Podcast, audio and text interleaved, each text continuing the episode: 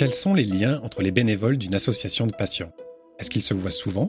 Est-ce qu'entre eux, ils ne parlent que de la maladie? Eh bien oui, ils se voient souvent, et non, ils ne parlent pas que de la maladie. Comme si se rapprocher de la maladie, de sa maladie ou de celle d'un proche, permettait en même temps de s'en éloigner. Finalement, s'occuper des autres, c'est peut-être une manière de moins penser à soi.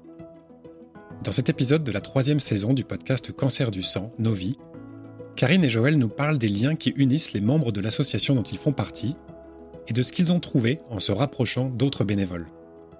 Karine, vous l'avez entendu dans le premier épisode de cette saison, elle fait partie de l'association Lorette Fugain à Bordeaux. Elle s'est engagée après la leucémie qu'elle a eue à 30 ans. Aujourd'hui, elle s'occupe des événements sportifs au cours desquels les participants représentent des enfants malades, comme par exemple la traversée de Bordeaux à la nage, à laquelle elle a elle-même participé. Les personnes qui nagent pour l'association représentent un enfant. Elles nagent avec un gros ballon aux couleurs de l'association au-dessus d'elles, et après la course, elles offrent leur médaille aux enfants. On est entre 10 et 15 personnes dans l'association à Bordeaux. On n'est que trois personnes qui avons vécu euh, la maladie, mais c'est souvent par un, lien familial, la maladie dans la famille qui font que les personnes viennent vers nous. Mais ce ne sont pas des sujets euh, que l'on aborde. Notre passé, on ne l'aborde pas régulièrement. Ça peut arriver lorsqu'on rencontre des familles qui sont dans le besoin. Du coup, ça nous rappelle à notre histoire personnelle et parfois ça peut aider euh, des gens. Mais autrement, non, on est plutôt dans l'action vers l'avenir et, euh, et, la maladie, euh, pour nous, c'est derrière. Donc, on s'en sert aujourd'hui comme moteur. Depuis dix ans, il y a vraiment des personnes qui sont là très régulièrement et on se retrouve tous les mois et, je pourrais dire que c'est une seconde famille. Il nous arrive de nous retrouver pour aller voir un concert. Il nous arrive aussi de partager un moment, juste un pique-nique euh, lorsqu'il fait euh, beau. Enfin, voilà, des petits moments euh, un peu privilégiés. En fait, on arrive vraiment, on a vraiment tissé des liens forts et on s'entraide lors des manifestations Lorette Fugain, mais aussi dans d'autres euh, choses de notre vie personnelle. il y a toujours cet esprit de solidarité qui plane là de, dans notre groupe et c'est vraiment assez exceptionnel. On traverse des périodes compliquées et trouver un groupe de personnes comme ça, ben, c'est rare. Donc euh, c'est vraiment, oui, pour moi, une seconde famille. Après, parfois, il y a des événements qui sont tristes mais le fait d'être euh, d'être tous ensemble, et eh bien, on arrive à les traverser. Parce que euh, lorsqu'on a pris contact avec une famille, qu'on s'est attaché à ses parents, je pense à un cas particulier, je n'ai jamais rencontré l'enfant, mais euh, j'ai nagé pour cet enfant, j'ai sollicité des amis, on a fait plein de choses pour cet enfant. Puis quand il est, quand il est parti, bah, ça a été très très triste pour moi. J'ai vraiment eu beaucoup de, de chagrin parce que je trouve ça injuste qu'un enfant puisse partir d'une leucémie. Euh, mais le fait d'être tous ensemble, le fait d'avoir d'autres enfants pour qui il faut s'occuper, ben, on lâche pas et on continue. Joël, lui, est devenu membre de l'association ELI immédiatement après le diagnostic de son lymphome. Mais c'est seulement plus tard, quand la maladie est déjà bien derrière lui, qu'il décide de s'impliquer activement en devenant trésorier de l'association. Pour lui, ce n'est pas une décision facile.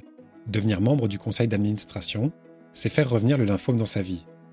Ça fait alors 5 ans que son lymphome a été diagnostiqué, et depuis 3 ans à ce moment-là, dans sa vie quotidienne, l'unique présence de la maladie, c'est une visite de suivi une fois par an. J'étais sorti d'affaires, j'avais plus trop envie de remuer et de reparler de tout ça. C'était derrière moi, donc euh, je me suis dit, j'y retourne quelque part, pas en tant que patient, puisque pour moi c'était une affaire classée, mais je vais reparler de tout ça. Et ça ne m'enthousiasmait pas. Je, me suis dit qu'en m'impliquant, j'allais me remettre dedans. Et, que cet oubli qui était en train de se faire, bah, il, allait, euh, il allait se bloquer. C'était le fait d'être euh, sorti, d'être content d'en être sorti euh, plutôt bien, et comme je pense beaucoup de patients, de plus avoir envie d'en parler, d'oublier. Donc j'avais peur, si vous voulez, qu'on tourne en rond et qu'on fasse des discussions d'anciens combattants euh, et qu'on ne parle que de ça. Non, non, non, ça s'est pas du tout passé comme ça. C'est là où j'ai eu la bonne surprise, on va dire. C'est-à-dire qu'on parlait de, de, choses, d'avenir, de, des patients en général, de l'aide qu'on pouvait leur apporter, etc. On n'était pas, euh, en fin de CA, quand on buvait un pot ensemble, on n'était pas dans des discussions d'anciens combattants. Si, si, on parlait de notre, notre parcours, c'était très rapidement et il y en a beaucoup dont je connaissais même pas le parcours complet, on n'en avait jamais parlé on n'était pas là pour ça, on n'était pas là pour euh, évoquer nos cas particuliers. Euh. J'ai eu la chance de rencontrer des gens très intéressants, voire passionnants même, donc ça s'est pas passé comme je l'avais imaginé. Je me suis pas mis à remuer mes traitements, mes idées noires, les chimios, etc. Tout ce qui s'était passé. Non, je continuais à oublier. On parlait de, on parlait de, du lymphome que je connaissais du coup, mais euh, sans, sans me sentir directement concerné. Pendant ses premières années au sein de l'association Eli, Joël a la chance de ne pas connaître de récidive. Et après dix ans de suivi de son lymphome sans incident, cinq ans après avoir rejoint l'association en tant que trésorier, il est officiellement en rémission. Malheureusement, ça a pété la fin. Parce que trois mois après, on m'a dit attendez, il y a un petit problème au foie et ça vient du côlon. Donc, reparti sur un parcours. C'était plus lourd que, que le lymphome. Pour moi, ça a été plus lourd que le lymphome. J'ai fait en plus deux récidives de ce concert. Donc, euh, là, j'ai beaucoup mieux compris mes, camarades de jeu euh, d'Eli, qui pour certains avaient récidivé dans le lymphome. J'avais, j'avais pas bien abordé tous ces problèmes de récidive par rapport à eux. Maintenant, je comprends. Hein. je comprends parfaitement euh, quel, quel, pouvait être leur état d'esprit quand on leur a annoncé une récidive de lymphome, voire une deuxième récidive de lymphome. Là, maintenant, aujourd'hui, je me mets complètement à leur place, je comprends parfaitement leurs problèmes et leur parcours. Les amis, tout ça, les familles, quand vous parlez de chimiothérapie à des gens qui n'ont jamais fait de chimiothérapie, bien sûr qu'ils imaginent que c'est, mais euh, ils ne savent pas, c'est une évidence, il faut le vivre pour, le savoir.